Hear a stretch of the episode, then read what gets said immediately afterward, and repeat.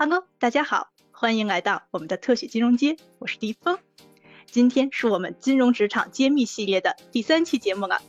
职场系列的前两期，外资银行和财富管理，是不是还有小伙伴没有收听过呢？都是满满的干货呀。本期来和我共同主持节目的依然是我们 CFA 北京协会的秘书长谢大为，欢迎大为总。那在节目开始之前，依旧需要特别说明的是。此档播客涉及的所有嘉宾和主播的观点，仅代表个人意见，不代表 CFA 北京协会及嘉宾所在机构的观点。本期我们来谈谈咨询行业。咨询行业是做什么的？这个行业的职业发展路径是怎样的？如何进入到这个行业中来呢？还有给年轻朋友们的一些整体职业发展建议。对金融职场和咨询行业感兴趣的朋友们，千万不要错过这期节目。当然了，如果大家喜欢这个职场系列，也一定要在评论区留言告诉我们，你们还想了解哪些金融细分领域？说不定我们就会邀请到你们期待已久的大咖哦。今天我们为大家邀请到的是一位美女专家 Jessie。Jessie 现任某外资资管公司高级经理，在去年加入资管行业以前，任四大咨询某记咨询高级经理，是一位横跨外资银行。咨询和资管的金融从业者，欢迎 Jessie 做客我们的特许金融街。好，欢迎欢迎哈！谢谢迪峰，谢谢大伟总，谢谢这个特许金融街的邀请。那首先想请 Jessie 介绍一下自己哈，您的职场历程是怎么样的呢？您是什么样的契机进入到咨询行业来工作的呢？嗯，好的，呃，谢谢迪峰。那我的职业之路，我觉得我总结来讲是属于一个非典型的一个金融从业的一个发展之路。那可能和现在的很多新生代，包括我觉得咱们播客的一些听众朋友们，那么不不太一样的一个地方是说。可能大家很早的就来布局这个职业之路，包括考 CFA 啊，包括去各种实习啊，去寻找自己一个热爱的，还有这个适合的这样一个职业。那我呢，我总结我自己是在呃工作当中不断的尝试，然后在不同的这个年龄阶段和这个人生阶段吧，也是呃更好的去了解自己的这么一个过程。那我的职业生涯大概可以分成这么三大块儿啊，那其实都是在金融这个大的圈子里，但其实中间是呃有相互有联系，但其实是截然不同的三个行业来的。那呃，我从职业发展的开始呢，是呃国外毕业之后回国的第一份工作是在一家呃外资银行，我是以那个管理培训生的身份进来的。那其实。当时呃进来也是挺不容易的，包括很多的这个面试啊，这种群面、one on one 做 case 啊，这种做题啊等等这些，呃，那网上那些面经那些我我都经历过。那那个时候也也没有疫情，所以呃公司也真的给我们这些培训生非常多的这种培训的机会，包括送我们去海外去做这种系统性的培训啊，还有 job rotation 这些，那让你去了解这个呃这个机构里边不同的这些 roles。那我我记得当时我还去做了很多的这种校园宣讲，那去很多的这个名牌大学，呢大家问我们去你怎么进这个外资行的呀？你是做什么工作的？你这个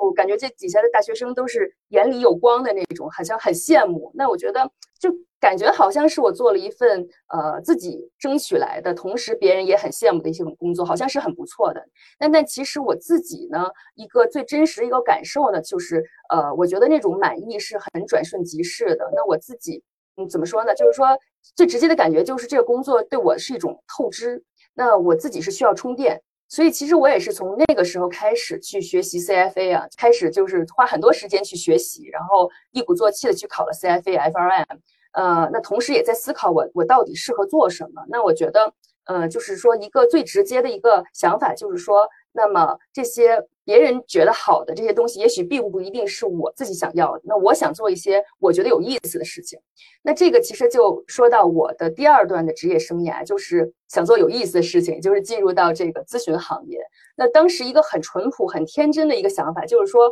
我想把我学的这些什么 CFA 啊、FRM 这些，我想用到。那我想做一些有技术含量的，同时呢，我又不想做那种纯技术的，就是想要能够跟别人交流的。那我当当时一个最直接的想法就觉得说，哎，咨询好像是一个把技术、沟通、交流这些是一个 combine 在一起，是一个结合的一个一项一个职业。那我就努力的去寻找这方面的工作。那我当时也是非常的幸运啊，就是面试到呃四大咨询中的一大，那么碰到我当时的一个直属领导还有合伙人，那一聊呢也是这种一拍即合的状态。那从那个时候开始，就开始了我呃六年多的这样一个咨询的这样一个职业之路。那从呃高级顾问开始到经理，再到高级经理，那其实就像那个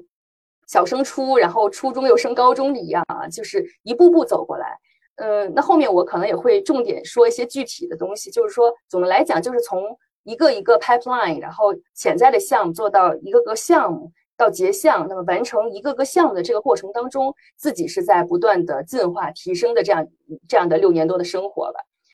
第三段的这个工作呢，是从去年年底，那有这样一个机会，我是加入到这个资产管理行业，呃，目前呢也是就职在一个外资的一个资管公司。那虽然从咨询到资管，感觉是一个转行有跨度，那但其实呢，在咨询的项目当中，我们也是服务过一些这种资管公司，虽然没有服务到我现在就职的这家，但是呃，应该说也是非常熟悉的。所以说，我觉得也给了我这应该说也是咨询给了我一个很好的一个基础，很快的就能够适应到我现在这份新的工作。那咨询呢，也是帮我做了一个非常好的一个铺垫和帮助吧。那大概是我这呃整个这三段的这个大的这样一个职业的呃生涯的一个介绍。哎，好的，非常感谢啊！我觉得你的这个职业生涯已经是非常精彩了，虽然可能跟很多人的理解中的这个咨询可能还不是特别典型，因为可能一般人大家。提到咨询的时候，总觉得咨询做很多的校招是吧？可能会找很多很多的应届生，然后这样慢慢的培养。其实这个说到这儿，我插一句啊，刚才主持人介绍我的时候，其实呃也少提了一句啊，其实我也是曾经在很久很久以前，我也曾经是一个咨询人啊，呃也在这个某就当时还不叫四大，就是在当时的六大的咨询那个 那个这个事务所之一。也是那个从业过几年，当然那个就太古老了，所以我们今今天还是想，主要是想那个听一听我们现在比较，就是跟我们现在比较贴近的这样一些咨询行业的一些现状和一些这个业务的情况。要不然我们先请那个 Jessie 来给我们介绍一下，就是我们的咱们今天讲的咨询大概就在哪一个范围？那这里面具体都包括哪些呃具体的业务？好，没问题。我觉得经常也会有人问我说你是做什么工作的？我那个时候说我是做咨询的，大家的很多反应都很极端啊，有的会觉得说哦，你做咨询的，听上去就是一个大忽悠，就是忽悠别人的一个职业，是不是？那也有的可能受一些就是前段时间比较火的那种电视剧的影响，说哦，咨询那真的是是不是唐经可汗那种，就是高大上的这种呃，就是感觉。你们加班特别多啊，然后特别累啊，但是好像还挺光鲜的这样一个，呃，那其实我的理解来讲，就咨询呢，顾名思义就是回答和解决客户问题的这样一个行业。那其实根据客户的种类还有问题的种类，它其实相应的就有各种各样的一个细分了。那从客户来讲，你其实涉及的不同的行业来讲，呃，比如说像这种食品行业啊、生产行业、房地产啊。还有这种我我比较熟悉的这种金融行业，那么每个行业其实都有相应的咨询需求。那从金融行业我可以细分，比如说银行、保险、那资管等等，那对应的又是不同的这样一个咨询的团队。那从这个客户的问题的类型或者说客户的需求来讲，那有的是包括一些有战略的咨询，那市场分析，还有一些运营的方面的这样一个这个问题。还有一些产品的问题，还有客户拓展啊、人力资源啊、系统开发呀、合规啊等等，就是不同的种类的需求。所以其实看这个客户不一样，那么需求不一样，这样对应出一个矩阵，就是说来衍生出来，我们其实从咨询来讲，也是会细分到不同的这样一个咨询的业务线。那么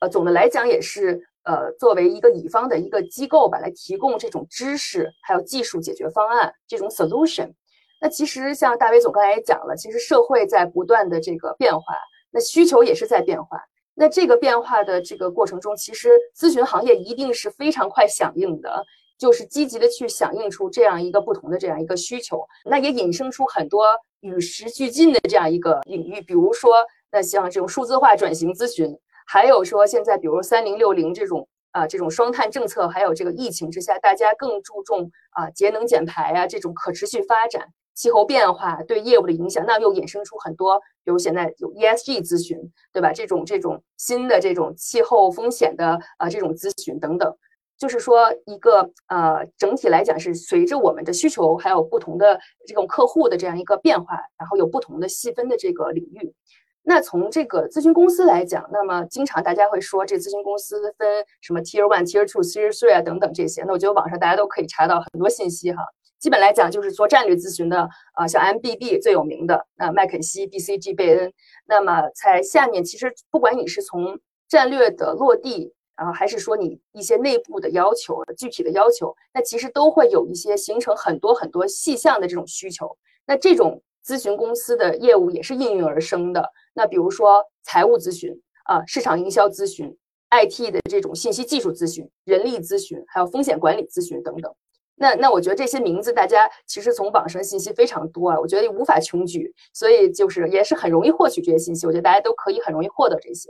那我今天可能重点想要介绍我最熟悉的一个呃领域，就是说四大咨询。那四大其实。大家一说四大，就会觉得说，哎，Big Four 是不是做审计的？那么你们是看财报的，你们是做 assurance 这块的。那其实那四大也有咨询线的啊。那么就是业务之间可能有一些交叉，比如说财务咨询，那可能有要要 leverage 一些审计的一些一些资源。那但基本上是两个完全独立的这样一个法人机构，那么业务也是不一样的。那四大自己其实也有这个呃战略咨询的部门，那比如说呃像 PwC 它就有这个叫 strategy，是专门叫什么斯略特啊，专门做它的战略咨询的。那德勤有那个 monitor，还有这个 EY 有这个这个帕特农，他们也是做相关的战略咨询。另外一些细分，比如说做这个 transaction 相关的咨询，做一些这种兼并收购啊，还有估值等等的咨询，还有一些 risk 这种定性定量的这种风险的这些计量啊，风险管理的咨询等等。有很多四大本身也有很多细分的领域，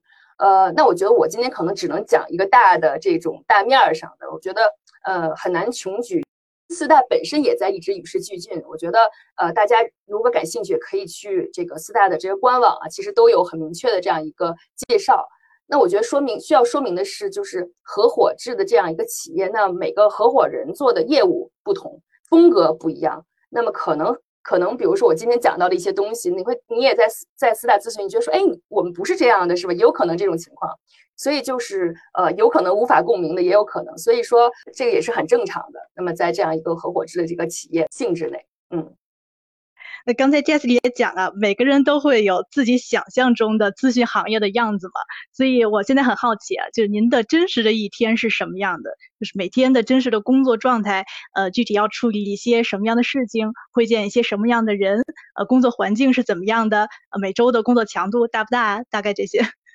呃，我觉得经常就是了解一个职业，就要了解一个人的这种所谓的这个 typical day，你有没有一些 routine 的一些东西，是吧？呃，我觉得其实从咨询的来讲，真的很难说它的 typical t a y 是什么，一这是什么样的一个很难描述。呃，但是我觉得可以从咨询本身要做的所有的这些工作，我可以给大家整体的介绍一下。我觉得总的来讲呢，我们分成这么几大类吧。那一类是一些潜在的一些项目机会，那么我们叫它 pipelines，我们去把它去沟通一些这些 pipelines，这是第一类。那第二类呢，是从 pipeline 已经变成了项目，就是所谓的 project，那我们要去 deliver 这个 project，那么这是第二类。那第三呢，其实呃，像四大咨询也会组织一些会议啊，这个路演啊，包括发布一些报告等等，就是其他的一些事项。那总来讲，我们其实从一个项目的周期，或者说从无到有的这样一个过程，可以呃了解到，那从第一步呢，应该是挖掘需求的一个一个一个过程。那所有的咨询项目从最开始都是从一些潜在的需求而来的。那这个需求有可能是有的时候很直接，那就是说有客户找你来说，我们有这个需求啊，你请咨询公司帮我完成吧，这个很明确。那有的呢，可能是通过和他们同业交流，或者说跟我们咨询自己去教，我们去 coach 他们，去帮他们挖掘出来的。那么这样一个类似于我通过我们路演，通过我们去沟通，那么介绍行业动态，那挖掘出来的这样一个客户的需求。那么这是一开始挖掘需求。那么第二步呢，就是通过需求就把这个需求进行一些沟通。那需求出来之后，其实是需要准备很多的方案。准备很多轮的这样一个沟通，那有的时候是其实是旷日持久的沟通。那么，呃，要确定完全了解客户的这样一个需求，并且呢，准备相应的这样一个呃解决方案。那么真正这个需求落实之后呢，我们第三步有可能是一些招投标或者是单一来源采购。那么我们是需要准备一些标书的。其实这有点像那个就是 pitch book。那我们要准备我们的资质、优势啊、经验，还有我们的最重要的我们的项目的解决方案，还有我们的呃这个这个项目的计划，还有包括这个人员的安排，然后报价，我们怎么 deliver 这个项目。那总的来讲，就是一个向甲方公司来证明啊，选我，选我就对了，就这么一个过程。那这个过程呢，呃，很多时候就是说，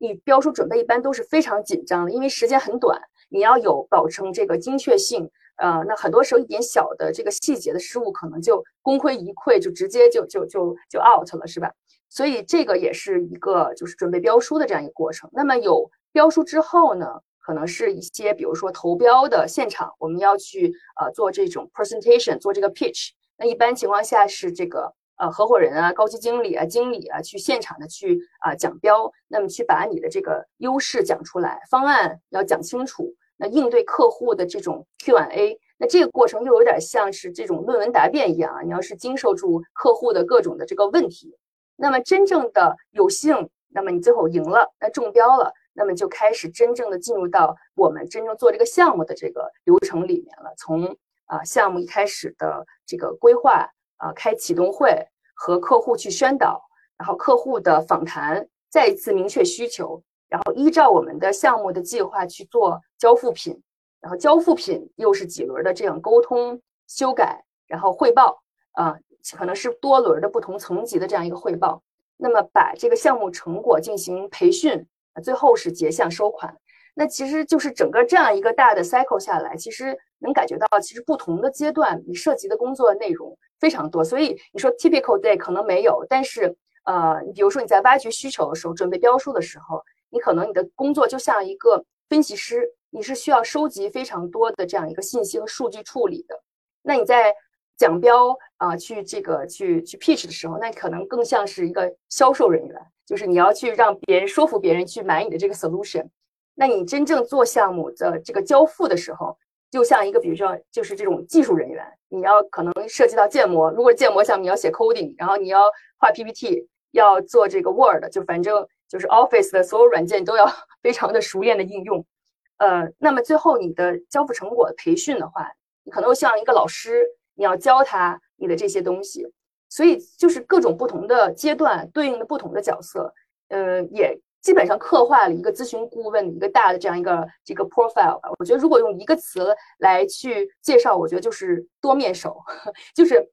你大到准备一个 deck，就我们咨询的那个 PPT 叫就是 deck 嘛，就是一个整个的一个方案。那么小到你结项了，你要给这个客户开发票，你跟客户说我要收款，你要跟他沟通，那那其实就涉及的内容非常的多。也是一个加速一个呃咨询顾问成长的这样一个一一个过程吧。那我觉得很多甲方公司一看你的履历里边有咨询，都说哦，你肯定是学习能力强、适应能力强、多面手，那抗压能力也强。那基本上就是因为我们在这样一个日复一日的这样一个 pipeline project 和各种各样不同的呃场合，那我觉得是一个综合的一个训练吧。嗯，大概是这样。呃，我觉得那个 Jesse 讲讲的非常的精彩啊，我觉得就是很详细的讲这个一个咨询项目的一个这个这个这个过程的时候，让我也依稀的回忆起了一些这个 当年在项目上的一些日子啊。呃，真的是这样。就是我我其实还有一点想补充一下，可能也就是其实多面手这个词非常好，然后包括学习能力强，都是一个很好的一种呃就是咨询的一种特质，然后。可能还有一点，就是我的一些可能当年我作为一个从校招生，然后就是从从应届毕业生，然后进入到一个咨询公司里面的我，我的一个感觉就是咨询公司做事情的这种方法的这种规范性，呃，就是像你刚才讲的一套非常详细的这一个这这么一个路数，这个并不是做某一件具体事情，而是做所有事情都是要按照这样的路数。那么也许这次是给这家银行提供。一个战略方向的服务，也许给一家零售公司提供一些市场上的服务，但是基本上这种 methodology 基本上都是按照这个样子来的，而且每个过程里面都会要有一些，就是呃，你作为四大里面一员，你肯定是就是说什么事情要做到什么程度，其实都有非常详尽的这种要求的，对吧？这个应该现在还是这样，是是 这样啊。我觉得这有时候就是现在，比如说很多同事跳槽到这种甲方公司，有时候都有这种职业病啊，就是一般跟人沟通什么的都呃从咨询出来都说啊，你的这个方法论是什么？呃，你的这个项目规划，你的规划是什么？你的时间表是什么？就非常关注这个，确实是呃在之前那些经验里边形成了一套完整的体系，就是会影响到后面很多的这种工作习惯上，嗯。是的，没错，没错，就是它不像有些在企业里面的话，可能是以结果为导向，然后你中间可以发挥一些想象力啊，或者是可以没有一定之规，只要做出来就可以。但是可能咨询公司会对过程要求的非常的规范。没错，是的。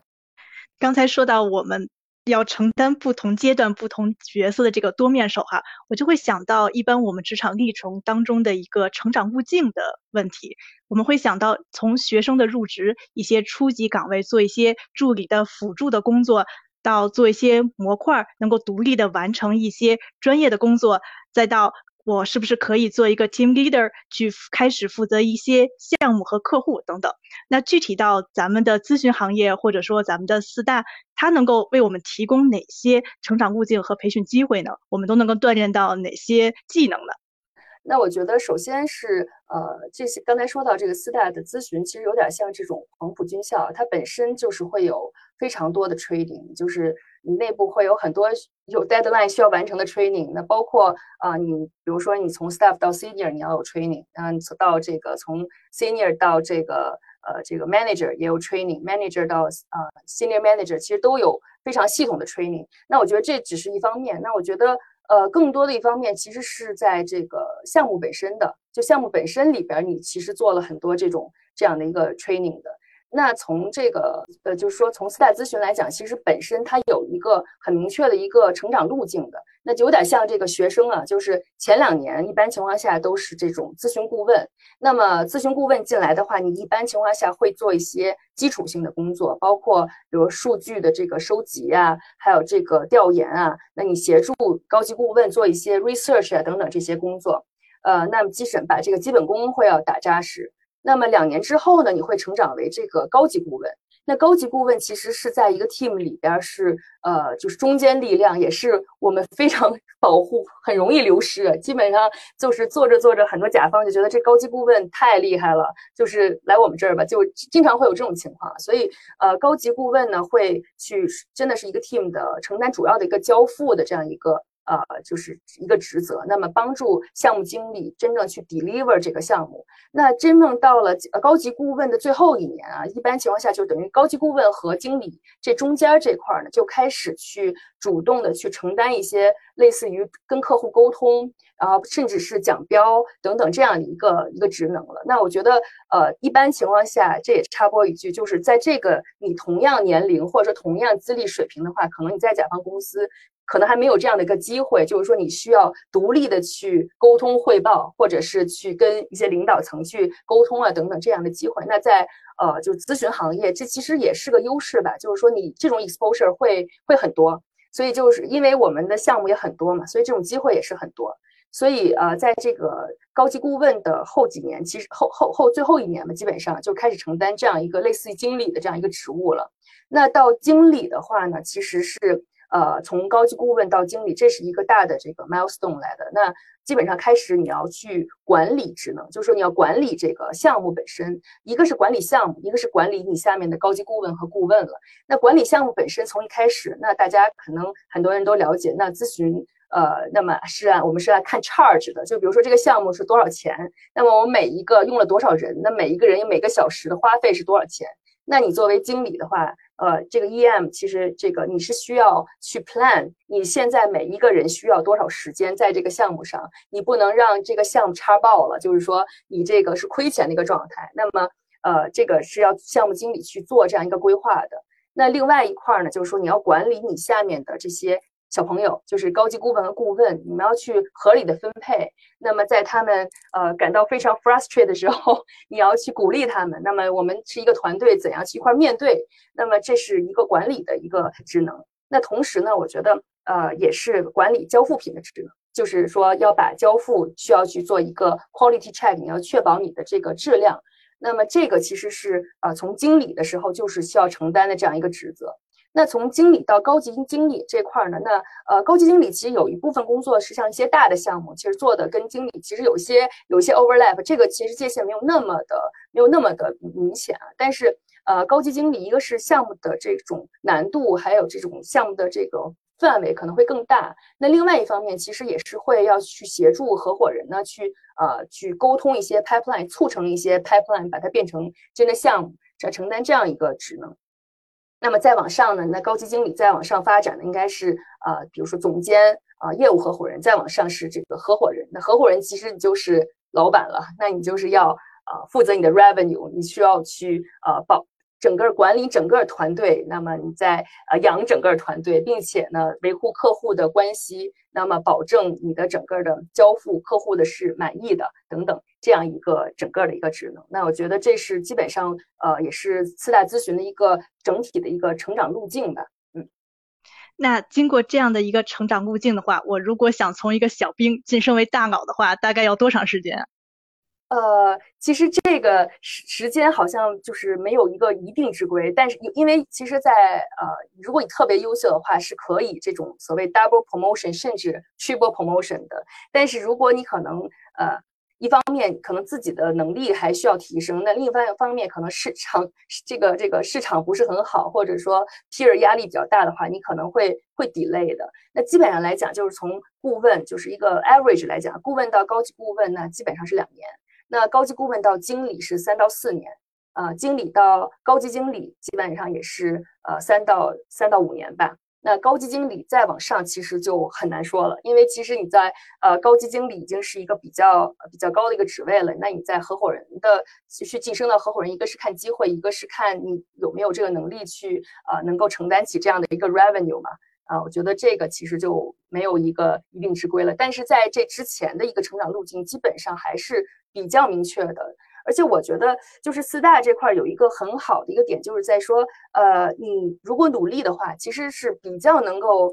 看到效果的。因为可能在很多公司不一定是这样，就是你可能你的努力并不是那么快的反映在你的职级或者是你的这个薪资待遇上，但是在呃四大的咨询上来讲。我觉得相对来讲啊，相对来讲确实是，呃，还是比较直接的。就是说，你只要够努力、够勤奋，然后你能够 manage 好你的这些项目，那一定会被看见，那也一定会有一个很好的一个呃升职的职业发展之路。那相应的，你的薪资待遇等等的也是会啊一样的。所以，所以我觉得，呃，这个也是四大咨询的一一个特点吧。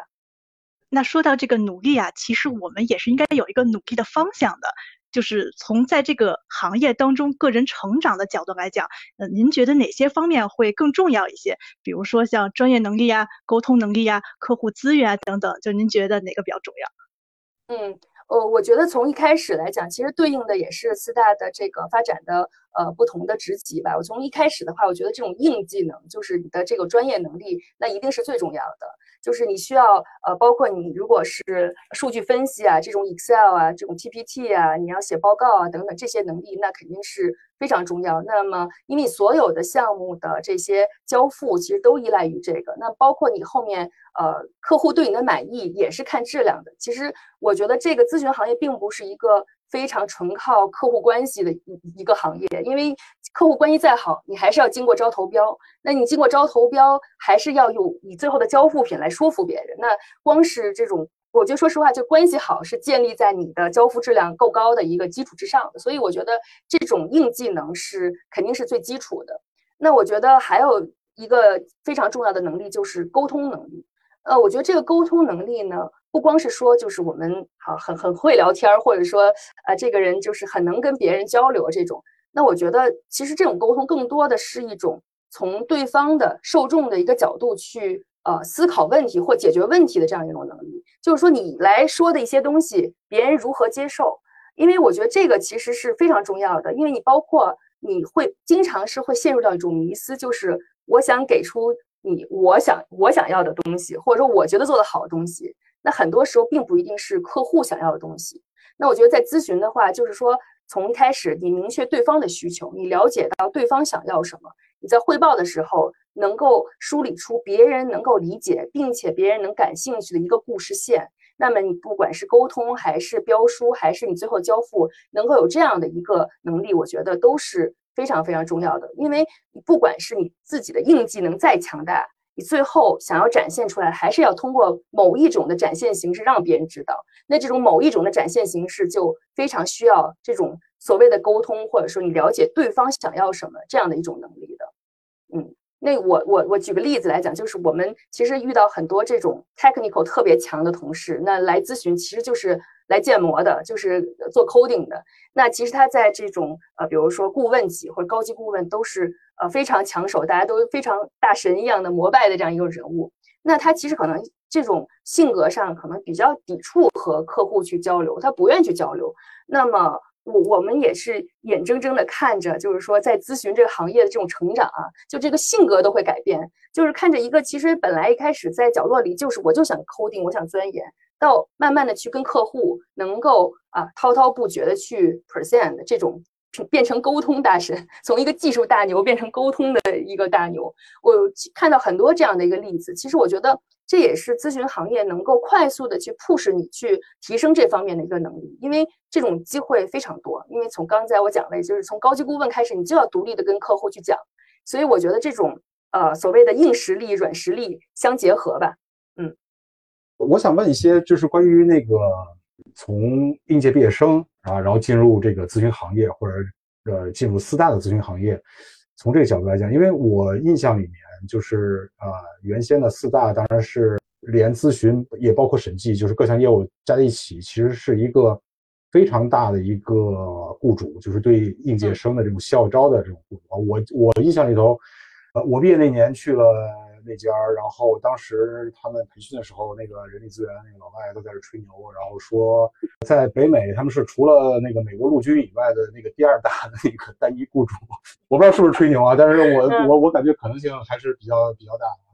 呃，这个这个这个呃，目前还是这样情况，就是我们这个四大还是做就是比较大规模的校招嘛，这这是我第一个问题。然后还有就是说，呃，我印象以前可能四大校招的时候，对学生的能力，或者说这种学历的背景或者这种潜力可能会比较看重，相反，可能对于他的这个专业的背景可能要求并不是那么严格。这个也想请你再聊一聊。呃，因为首先我说我是从高级顾问开始做起的，但是我是能够看到，就是说我们现在招人的一些标准啊。呃，总的来讲，其实审计的话，可能招应届生会比较多。从一开始从咨询招应届生会比较的保守一点。呃，除非是招一些就是在我们这儿有实习了很久，然后我们觉得他非常的已经非常 qualified 的。一般情况下，好像我印象中很少有直接就招一个应届毕业生的一个情况，基本上都是在我们这实习过，然后有已经证明你很不错的一个情况下，我们才会去招。因为咨询还是比较呃，就是其实跟性质有关。你咨询项目，其实你要面对客户，那变客户看你这么年轻，从一开始可能就会比较 challenge 你，所以我们比比较不太愿意去招这种非常零经验、零背景的。人，这是实话，对。但是我觉得就是说，呃，如果应届生想要进入咨询，我觉得从实习做起，然后你去在实习的过程中，因为其实这个就像我刚才讲的，就是这个咨询项目来讲，我们实习生的 exposure 也会非常多，因为我们确实是有很多不同的项目类型，也是缺这样的一个人才，所以实习生。呃，在师大做实习生绝对不是说让你去打印东西或者帮着去呃拿个东西这种，绝对不是。那一定是会做真正的做到项目的，那成长也是会非常快的。所以实习生的经验积累，然后去做咨询呃的这种 entry level，我觉得是一个最直接的，做咨询来讲啊，是一个最直接的一个路径来的。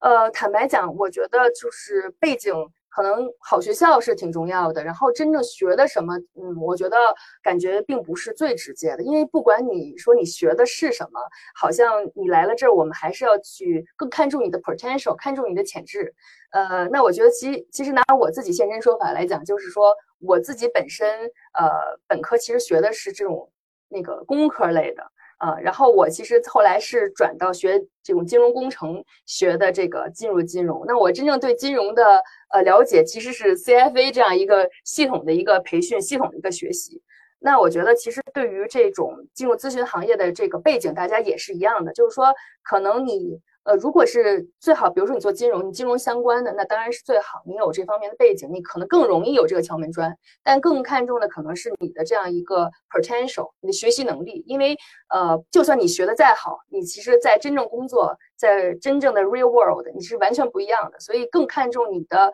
能不能很快的把你的学习曲线给它呃建立起来，然后你能够一个很陡峭的学习曲线，你能够很短时间内就能够完成。那我觉得大家更看重的是你这种能力。并且呢，我觉得其实你的学历背景也是一方面，觉是一种证明你是一个很有自驱力的一点吧。就包括很多人看说，啊，这个人考 CFA 一级了、二级了。那其实你说真正 CFA 知识本身对我们这个工作有什么样的帮助吗？那也是有的啊。但是我觉得大家可能最重要的看，他是一个很有自驱力的人，那在咨询行业一定是很适合的，因为咨询就是要不断学习，就是要。是一个学习型的人才，是我们最需要的。所以，呃，在我们的整个这个团队里边，也是大家你可以看到，大家都在学习，都在考证。这个人可能在考 CFA，这个人在 FRM，这个在考精算，这个在 CPA，就是每个人都是自驱型的这种学习型的人，这种 potential 也是大家非常看重的。那说完了校招啊，我们现在来说一说这个社招。就是您在社招的时候会重点考虑那些已经从事过相关咨询工作的人吗？对社招的求职者来说，有哪些具体的要求呢？从社招来讲的话，我们基本上会呃考虑两方面的人。那一方面的话是可能甲方公司有一些相关的经验的。那我觉得这类的人，如果在经过咨询的这样一个培训的话，其实是非常好的。就是你有实操的经验，你又有经过咨询的这些。系统性的方法论啊，等等的这些经验，呃，虽然从一开始可能从甲方公司到乙方公司需要有一段这种适应期啊，你走出这种舒适圈可能会有啊，但是我觉得这种经验其实是非常好的。那么你既了解真正行业做什么，又了解我们咨询的整个这套逻辑，我觉得这样的人是非常好的。那么。呃，第二类呢，可能也是从同业吧，同业的一些咨询公司，呃，去有一些人，那么选择不同的职业的发展，那么来到这个就是之间的这些跳槽，那我觉得这也是挺正常的。那么可以很快的，呃，去适应咨询的这个节奏，还有咨询的整个这个方法论。那我觉得这种人都是我们非常喜欢的。那我觉得从另外一个角度来讲，就是说，如果你在甲方公司，呃，我们也看到很多人啊，就是在甲方公司做了一段时间。其实是有一个职业瓶颈期，就觉得好像我一直是怎么做这个事情哈，我好像看不到未来，就是发发展会受限。那我们也看到很多这样的人想要去呃跳到咨询行业，那么觉得说这个咨询是一个呃就是非常好的帮助他度过职业瓶颈期的这样一个职，就是一个路径。那么通过这样一个发展，就是说你其实是呃就很知道大家。公司里边的这个重点是什么，痛点是什么？那你也知道怎么落实，怎么落地。那你也知道，就是说大家实际的做法，这种 practice 的东西。所以这个其实比没有经验的咨询顾问其实更更有优势的。嗯，谈完了就是咨询行业给入门人的这个机会，其实我还想请你聊一聊，就是咨询行业的从业者有哪些？从咨询行业跳出去的机会，其实这个我个人的体会也是一个挺有特点的一个事情。可能因为你在一家银行或者在一家金融机构，可能工作了很长一段时间，到了一个相当资深的程度，也许可能后续的职业发展的选项可能就会比较少，或者是比较固化。但是我感觉咨询其实它在不同的阶段，其实都给了他的从业者以很多的这种开放的这种这种机会。所以我想想请请你来聊一聊。呃，确实，我我可以看说说我了解到的这个，我们我看到的这些我们的同事们，然后就是离职之后的一个发展路径吧。因为其实也说到，其实咨询这个行业，呃，应该说也是属于这种离职率相对会比较高的一个一个行业吧。那一方面情况下，就是说，呃，一个路径就是去甲方公司。我们经常就是看着做一个项目，做着做着，这个人怎么本来是我们。我们的同事怎么就做成我们的甲方了呢？经常会有这种情况，那可能也是呃，也也是我们做的比较优秀啊，就是说甲方公司一看说，哎，这个人这个素质各方面都很不错，哎，挖到我们这边来。那在这个尤其高级顾问吧，就是很多还有顾问等等，这种是很容易被就是挖去跳槽啊。然后大家可能呃有的时候觉得可能想寻求不同的这样一个呃这个生活吧，职业这个这个 balance 生活，那我觉得都会在这个时候可能会跳槽。那么甲方公司呢，那肯定是。大多数人职业就是说跳槽会去的一个地方。那么另外一个呢，确实就是同业吧，就是这些咨询这些公司互相的跳槽。那么，嗯，这个也是这这不用多说了，这肯定是一个呃现象。那么我觉得还有一类就特别有意思，像您提到的，就咨询跳槽，有的时候是可以说是毫无关联性，就是跟你这个呃现在做的项目，还有你以前的这些工作经历，可能真的没什么关联性。那我们也在思考，这这是为什么会这样？因为我觉得可能你咨询的经验，你呈现在简历里边，那可能不同的人看的关注点会不一样。那也甲方公司可能关注的是项目经验，哎，你这个项目经验可能跟我们这个非常对口，你来我们这最合适。那也有可能你这个简历，大家看重的是你的综合能力，就比如说，哦，你去沟通讲标是吧？你去做给客户培训，啊，你去这个有很多项目都是。你去跟客户独立的去完成的，那我觉得，那大家觉得说，哦，你好像有这种销售能力、市场的这种开拓能力，或者说你有这种客户管理能力，那你其实又吸引了不同的雇主。所以总的来讲，就是面儿真的是还挺广的。对，就是甲方同业和可能风马牛不相及的，但是看中你咨询顾问的某一种潜质的这种雇主，可能都会是我们跳槽的一个对象。那假如说我现在想从四大咨询离职了，那我什么时候开始去做这个选择和准备比较好呢？我都需要去做哪些准备呢？我觉得其实说实话，就是还是打磨自打磨自己的这种硬技能是最重要的。就是说，你其实你不管是你被甲方公司去发现了，还是说你的简历里边被你的新的雇主发现了，我觉得就是准备自己是最重要的。就是说，不管你是从履历上、你项目经验上去准备，还是说你的这种。呃，你的考各种证，你的职业这种去准备，还有你的这种沟通能力去 presentation 能力去准备，我觉得基本上就是说，咨询呢提供了一个非常好的平台，就你肯定有这种机会，你有这个 exposure，就看你怎么用了。你如果是呃，你可以选择就躲在后面，你就这些我都可以随随便便做一做，也是我觉得也也有可能，因为说我觉得说实话，你想要摸鱼也是 永远有方法的，但是你想要去努力。想要去说你真的是很精进自己，那我觉得也是很多人会选择的一种方式。所以我觉得，如果说是不管是你想呃，只是把咨询当成是职业中的某一个阶段，我就是想在这做个 training，我肯定以后会走的。还是说我未来就是想当合伙人，那我觉得不管是哪种路线，那我觉得都是在做好每一个项目、每一个沟通材料。那么在每一次的跟客户的沟通。之前认真的准备，然后把每个交付品做到你能做到最好，那我觉得这就是最好的 solution，这我理解的啊。对，我觉得就是有一点体会，就是说咨询行业真是给一个擅长经营自己能力的人一个最大的机会的这么一个行业啊。就是说，你首先得有自己的能力，然后你知道这个能力会发在发在什么地方，在什么样的机构、什么样的业务里面可以。能够达到你最满意的这种这种回报，或者这种这种工作的这种状态，或者这种未来的成长，所以这这个行业本身，我觉得是一个很开放。就是你可能有些人他比较适合在这种乙方机构，在这种咨询机构里待着，所以他可能在这家待一段，然后去那家。我以前同事有跳遍四大的这种，都还不还 还不止一个。然后呃对，就是呃也有的人可能他在。这种乙方机构干一段时间，可能他还希望有一些更稳定或者更按部就班的这样的一种这样一种环境，所以可能会去甲方。我觉得，但是前提可能都是他们需要有一种过硬的这种能力。没错，是的，我我我再补充一点，就是我觉得真的是每个人的性格可能是不一样，就是说你很难说我就是。呃，想做咨询或者我想做这个甲方啊，就是真的是性格不一样。我觉得，呃，在咨询确实是一个成长非常快的一个行业啊。就是说，一个这个快的话，是你手所受的这个项目的这个范围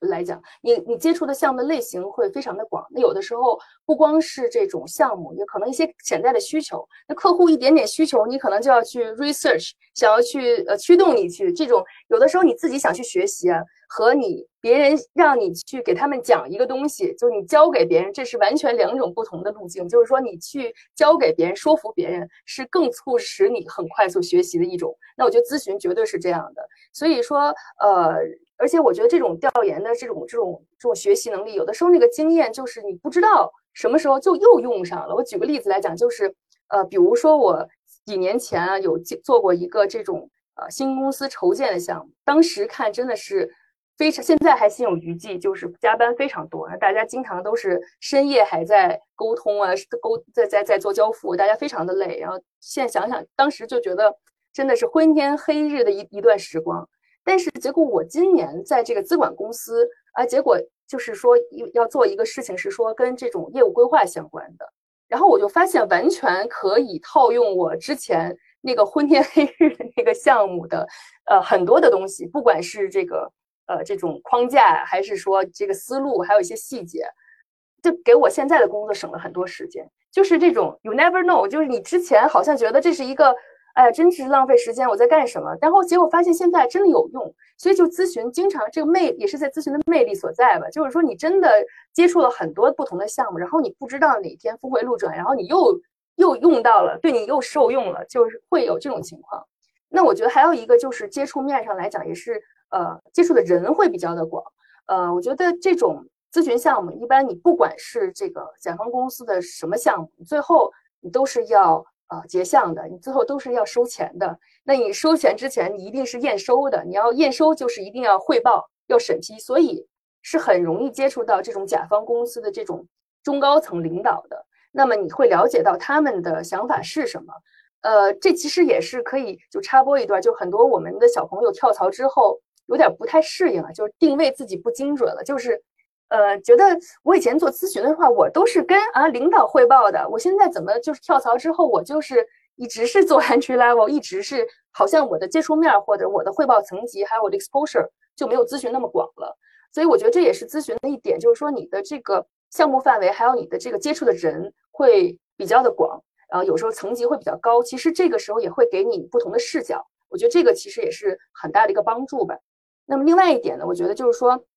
因为我们的项目周期一般都不会很长，所以呢，就是这种抗压性，呃，我觉得有的时候就是有点拔苗助长啊。说实话，就是如果揭秘的话，因为 很多时候，呃，就我们经常就是准备标书的时候，说那客户就说你这个呃工作经验几年啊？那看我们小孩这么年轻啊，然后这个满脸的胶原蛋白，你工作经验几年啊？然后我们呃就是其实很想说，其实呢这种工作经验大概是两年。但是呢，其实我们的实际工作经验可能是四年，可能是五年，因为你接触的东西或者说你的 intensive 程度，那可能和同业的甲方公司的这种不太一样的。所以就是这个，呃，我觉得这也是一点吧，啊，然后另外也是刚才说到的这种这种氛围吧，我觉得这也是很多人你说在咨询跟性格有关啊，就是在咨询怎么呃干了很多年。你你说是呃，就是跳槽走不掉吗？其实并不是，就是很喜欢咨询这个行业。我觉得，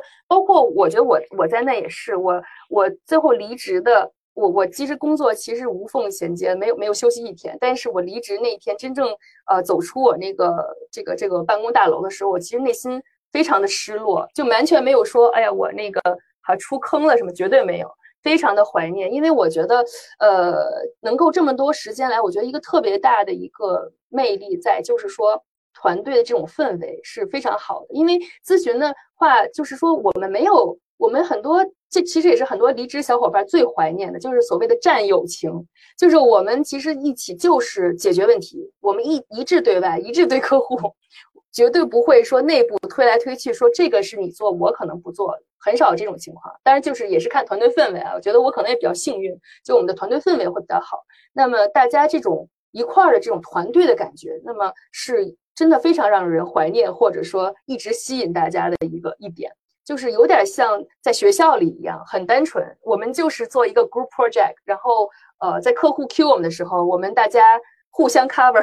互相去帮助别人啊，就是这种感觉。所以呃，我觉得嗯，有的时候加班的话都没有那么抵触了，因为大家经常会说你们是不是呃开玩笑说你们是夜总会啊，就是说夜里总开会，整天是非常加班非常多。但其实我觉得有的时候就是你加班，有的时候是一种。孤独的无力感的时候，那种加班是比较难受。但是其实，在咨询，你反而加班是一种团队作战。有时候大家就是互相呃鼓励鼓励，然后开个玩笑，就是也就也就过来了。所以这其实是为什么能够呃，就是你说你过了很多年，那其实对我来讲并没有很多年，觉得就是哦这个项目一个一个项目。那么我觉得这也是我离职之后非常怀念的一点吧。嗯，我想补一个问题啊，就是。刚才说了咨询的很多的这个价值或者给我们的一些帮助，那呃，从你的观察来看，有没有什么什么样的人，比如说不太适合干这个？那真的就或者说进了咨询以后，可能不是一个很好的一种发展方向。嗯，我我我觉得说实话，就是一个。我自己感觉职职业发展是一个不断了解自己的过程。那有的时候你觉得你是这种人，其实可能你不是这样你想的那样的。我觉得，呃，首先是一个咨询非常要求你能够走出舒适圈，就是你要快速的学习，因为你永远的能够有你没做过的项目、没学过的知识。就你在一个领域，就算是专家，你可能也有你不知道的东西。那我觉得，如果是一个呃，就是不太愿意突破舒适圈的，我觉得可能在性格上会比较的不太呃适应这个咨询的这样一个本质的一个节奏。然后另外一个，我觉得呃，就是说与人沟通这块儿吧。但是我我我觉得，因为咨询你不管怎么样，你是这种。呃，技术大拿啊什么的，你还是得把你的东西 present 给给客户，就是你最终交付还是一个 presentation，就还是要要要交给大家。所以我觉得与人沟通这块确实也是，哦，如果你很喜欢跟别人打交道，那我觉得做咨询会更舒服一些，只能这么说。但是呢。呃，怎么说呢？我觉得人也都是会变的吧。我觉得就是像像那个，我刚才觉得，我刚才举的例子，就是说，有的人可能一开始他不是这种性格，性格他很内向，但是在这个这个外界这个 push 的情况下，他可能又又又又能够做出你令你自己都很惊叹的一些事情。就是说，你觉得你自己可能完不成，那你可能啊，其实是你是可以的。那我觉得这也是一块的。那我觉得还有一块可能就是说，因为咨询相对来讲还是。强度会比较大一点，因为呃，咨询跟这个审计来讲，大家经常说，哎呦，四大你们就是特累吧？那审计它是有盲记和这个就是非盲记的。那其实，在咨询来讲，我们没有讲盲记跟非盲记。那基本上就是大家呃一个一个项目。那没有项目的话，呃，那就是要把 pipeline 变成项目。那么就这样一个其实有 revenue 的压力的嘛，所以就是说基本上不会很闲。那即使你没有项目，项目交付完了之后。那么就是要沟通下一个项目，就是你要看你的 pipeline 的沟通，呃，基本上一年当中很少有很闲，闲的话就很慌，就觉得好像这个 charge 是不是不够了，就是类似这种，所以我觉得强度会比较大，所以呃，就是一个比较好的一个身体和抗压能力也是很重要的。那如果无法承受这个的话，我觉得也是很多人离开咨询的一个原因啊，就是这也是客观的说，是这样的。那 Jessie 提到这么大的工作强度啊，您是怎么能够做到这个生活和工作平衡的呢？有没有什么时间管理的方法？呃，我我觉得其实真的就是我在加入这个咨询行业之前，我就不是一个特别会就是说规划生活的人。就我觉得我之前在这个外资行，基本上就是呃，我就没没有那么强的这个规划性吧。但是我觉得其实咨询这个工作也让我后来发现我自己给自己也有点像做这种。项目计划一样的去规划自己。那我觉得就是像，因为你做一个项目一开始，你肯定要有项目计划，你要在什么时候 deliver 什么东西，然后你的优先级是什么，你是这么去 manage 一个项目的。其实我觉得自己的人生也是一样的，就是说你自己每天你你大概想要在，比如说这个月你重点的，呃，你年度目标是什么，然后你的这个月度目标是什么，其实就是一个跟做项目一样的一个事情，就是说你把它的大项目拆解成死的任务集。然后这个任务集之后，你去排这个优先级。那我觉得就是说，呃，从我们每天就是说所谓的 work work life balance 这个事情本身，我觉得呃也是尽量去平衡吧。就是说，因为工作肯定是做不完的。那么在呃，首先你要先去把 deadline 明确。那么咨询有很多的这种客户要求的这种 deadline，这种硬的你要去汇报的东西，deliver 的东西，那么这一定是最优先的。那么后面呢，就是说有一些所谓的这种重要不紧急的事情。那也是你必须要做一个长期性的去规划的。你比如说，你去学习一个东西，学习一个技能，研究一个新的监管的要求，或者说你研究一个新的行业的一个报告等等，那可能不是立即 deliver，但其实是你重要的一个事情。那么也要把它规划到你每天的这样一个工作当中，做一个任务的拆解。那么我觉得另外一个所谓的这个时间管理，或者说你管理自己的这种生活的一点，我觉得就是专注吧。就是说，你其实，呃，很多时候，大家，我觉得在公司里，可能大家深有体会，就经常一天开这个会，开那个会，然后其实你就也不知道自己忙什么，但很忙，非常忙。但是我觉得，其实就是，呃，在咨询的话，可能我们没有那么多，就是会啊什么的，这些这些这些事情没有那么多。我们开会一定解决问题的，就大家讨论，讨论出一个问题，就比较的这种 straightforward，的就是这种目标非常一致的这种，呃，目标非常明确的这样一个情况。所以我觉得，就是把这个，呃，专注你在做这个看做这个项目的时候，你就做这个项目，不要再想别的。你在开会的时候，你就沉浸在这个会议本身，不要再想你待会儿还要 deadline。就是我觉得这个其实反而是提升效率，或者说你的这个管理的最好的一个方式。就我自己就是总结下来的一个，因为我觉得所谓的这种 multitasking 啊，就是很多时候大家都说我很 multitasking，但其实 multitasking 的时候，你最终还是在某一个时间段你是要专注的。嗯，这是我自己的感受哈。其实我还有一个问题啊，我这个只是插播一句哈，就是这个 Jessie 可以回答也可以不回答，那 就比较 八卦。你说，就是呃。咱们四大咨询的收入大概是一个水平，什么样的水平？包括新入职员工的起薪，还有未来的薪酬增长的速度。嗯，呃，我我说实话，就是收入的水平，我其实不知道，因为我是从高级顾问开始做做做起来的，就是我只知道我自己。但是我觉得我可以大概说一下，就是成长路径，你看这样行吗？就是说，呃，我觉得从一开始就是四大咨询有一个挺大家觉得挺好的一点，就是说。我们的这种成长路径很很明确，就像刚才说的，就是这种小升初、初升高啊，对应的就是资金这个收入的涨幅。所以从一开始的大家 staff entry level，呃，其实都不高。就是我觉得从一开始的这种呃所谓 staff 来讲，他们的工资其实我觉得，呃，这也插播一点点，可能是咨询现在越来越比较少，比较难吸引到一些非常优质的年轻人的一点，就是说他现在。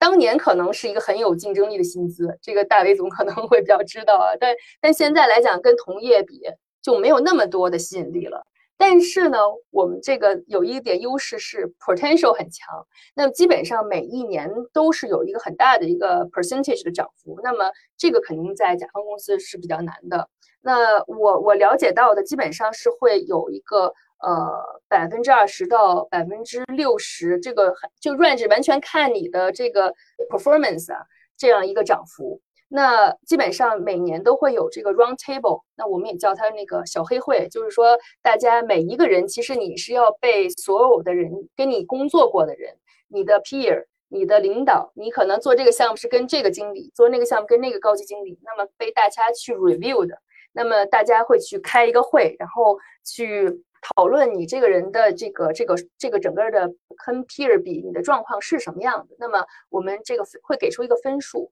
那这个分数呢会跟你同 peer，比如说呃你都是高级顾问，那么整个高级顾问会有一个排名，那么这其实也是竞争比较激烈的。那如果你的这个呃排名很靠前的话，那其实你是非常 outstanding 的，那分数非常高，那你的涨幅其实呃我觉得达到这种百分之五十什么这种。都是很有可能的。那如果要是你，比如说，呃，behind 这个，就是你你不是那么的 outstanding 的话，那你可能平薪没有涨幅也是有可能。所以我就回到说，为什么觉得四大好像是一个比较呃，能够你努力能够直接看到结果的一个一个职业呢？就是说你确实是努力了，别人看到了，然后你的交付很好了，你分数高了，你分数高了，你的呃涨幅就对应的比例就是高的。所以我觉得这个为什么很多人说，哎，我们同样进来，然后过了几年，他这工资翻倍，这翻倍这这很正常的。那么有的人可能还相对来讲没有没有那么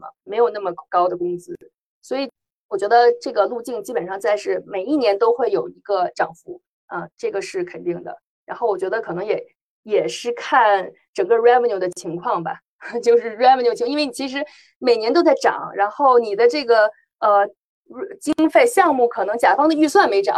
然后甲甲方的预算是在缩的，然后你拿到的项目是在那个钱可能越来越少，然后那你这个其实我觉得这。这个作为我们如果做项目经理要算 charge 的时候，这个压力非常大。就是每年大家最怕的时候，就是说大概九十月份，呃，又有新的说白，又这个人又贵了，就是他从内部的这个职级涨了一级，然后内部的 cost 就高了，高了之后，我们这项目可能就 cover 不住了。这个是一个特别现实的问题。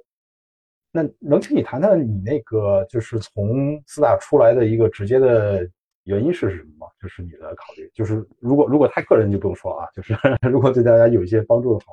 也很欢迎来看一看。我我觉得我从四大出来，其实说实话就是，哎，这有点像这个面试题啊，就是你为什么从那个上一份工作离职？这个题好像最容易挂了，最容易不不不太好回答，是不是？但其实我说我真实的，就是我从这个出来，其实并不是就对我之前的工作都不满。我觉得一个最直接的机会就是，我还是觉得现在就是真的机缘巧合有这样一个机会，就现在这个资管公司这个机会，我觉得非常难得。然后我觉得我真的是非常需要抓住这个机会，而且我觉得当时呃怎么说呢，就是在咨询能够非常开心这么多年吧。我觉得一个原因就是说一直处于这种学习的一个状态，这种成长的这个曲线是很陡峭的一个状态。那其实这个不可避免啊，就慢慢的你这个曲线肯定是慢慢平滑了，因为呃你随着你的职级越来越高，然后你的年龄越来越大，然后你周围的同事。是越来越年轻，然后他们其实更多的是 expect 你去给他们输出，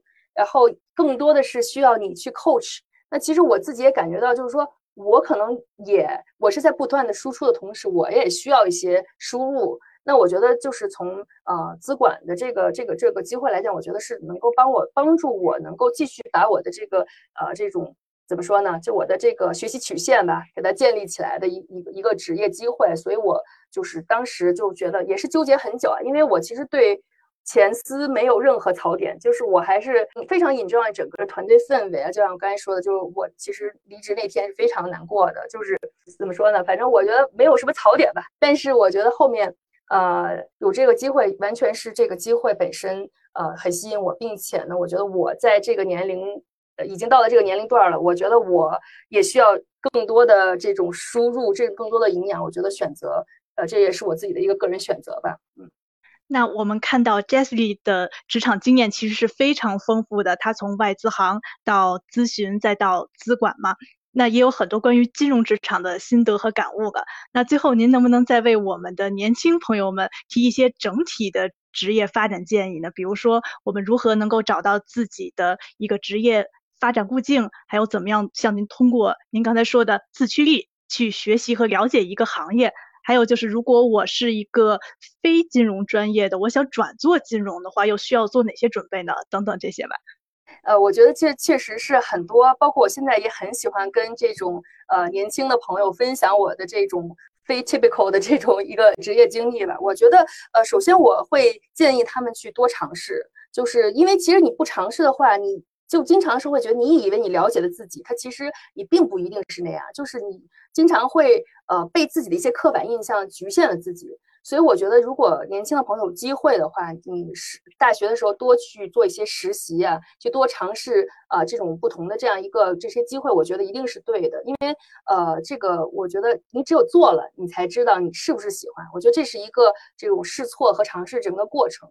那我觉得第二个呢，就是说还是要就是多学习。我觉得这个呃这个学习这个来讲，其实说我我经常前前段时间就是说问，哎，我说我要去给年轻的朋友们分享这个职场经历了，你们有什么问题问我们？我也跟这个年轻的朋友聊哈，然后他们就说，因为那个那个人也是在那个四大这个咨询正在实习的过程中，他就问了我一个问题，说遇到坑的项目怎么办？就应该如何如何逃脱坑的项目？他问我这个问题，这其实非常真实哈。那我觉得，说实话，就是很多时候是这样的，就是说你遇到你跟你的规划，还有跟你的这个实际的这个实际跟规划严重不符的时候，就所谓的这种瓶颈期，就是你你觉得你要做这个，其实你做的完全不是你要做的这个事情。我觉得这特别的正常，这绝对不是就你倒霉而已，就可能这是每一个职业呃生涯中都会遇到的，可能会遇到的某一个阶段的事情。所以我觉得在那个阶段，你就是多充实自己，没有别的，别有别的招，就是。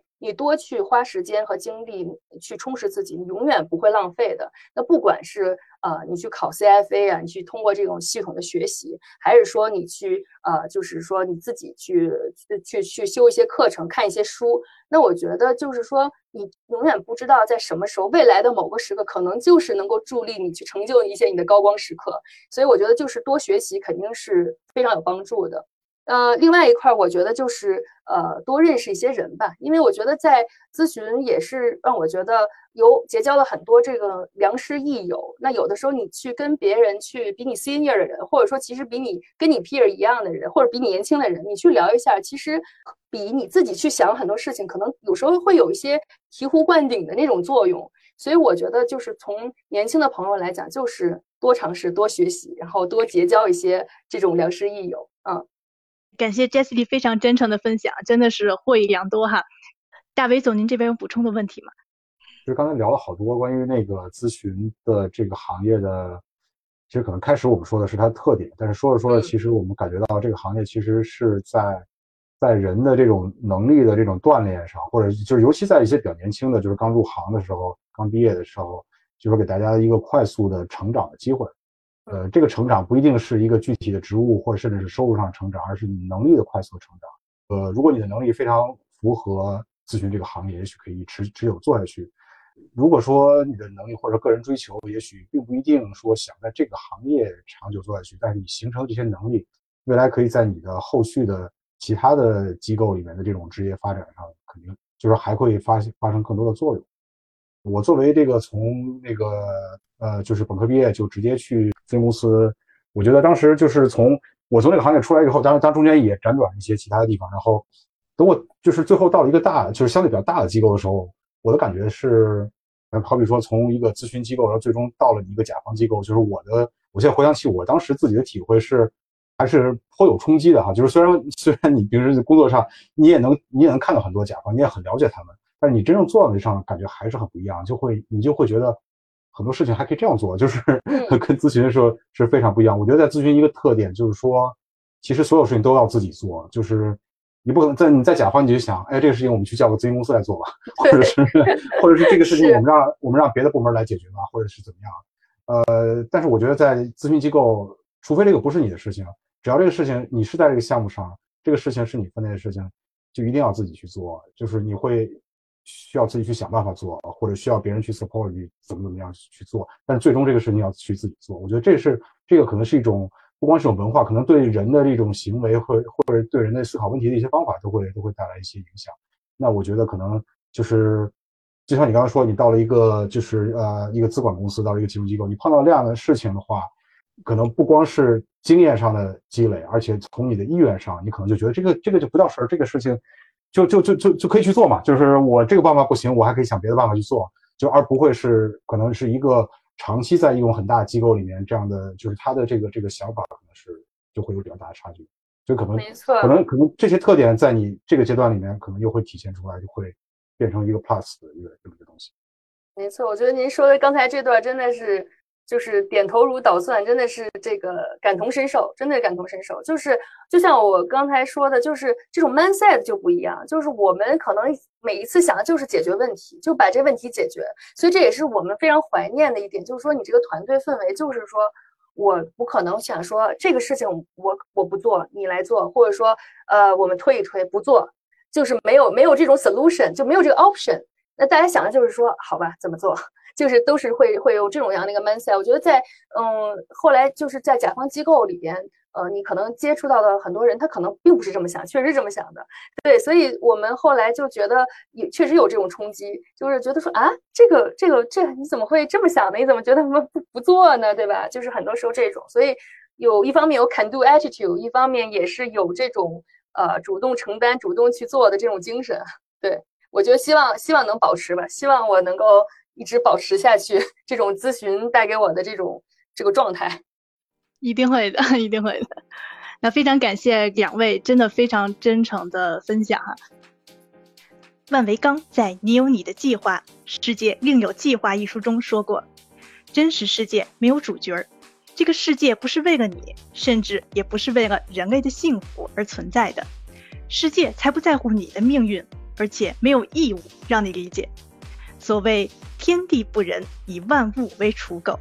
诚然啊，这个世界不是为了让我们幸福而存在的，所以在我们普通人的生活里，逆风才是人生的常态。”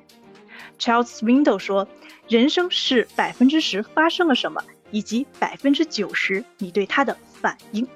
那我们就要学会忍耐啊，这是一个从量变到质变的过程，也是 Jessica 用她的经验告诉我们的。人生没有白走的弯路啊。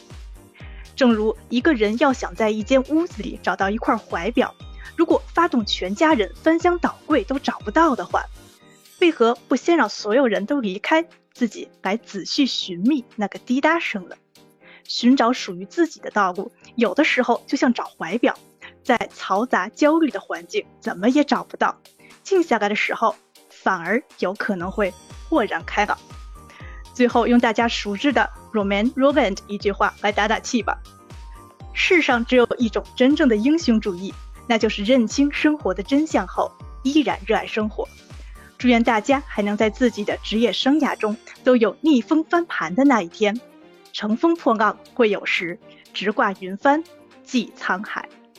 好吧，大家对咨询行业这个话题还有什么想说的？欢迎在评论区留言和我们交流，或者还有什么好的选题，也可以在评论区提出来。如果你们喜欢这期节目，还请多多点赞、打 call、收藏、转发支持我们哦。如果大家还想收听我们的往期节目，可以在各大音频播客平台搜索“特许金融街”或者“北京金融分析师协会”，订阅和关注，那真是对我们最大的鼓励了。最后，再次感谢 Jessica 的到来，我们下期见，拜拜。谢谢，拜拜。谢谢，谢谢，拜拜，谢谢。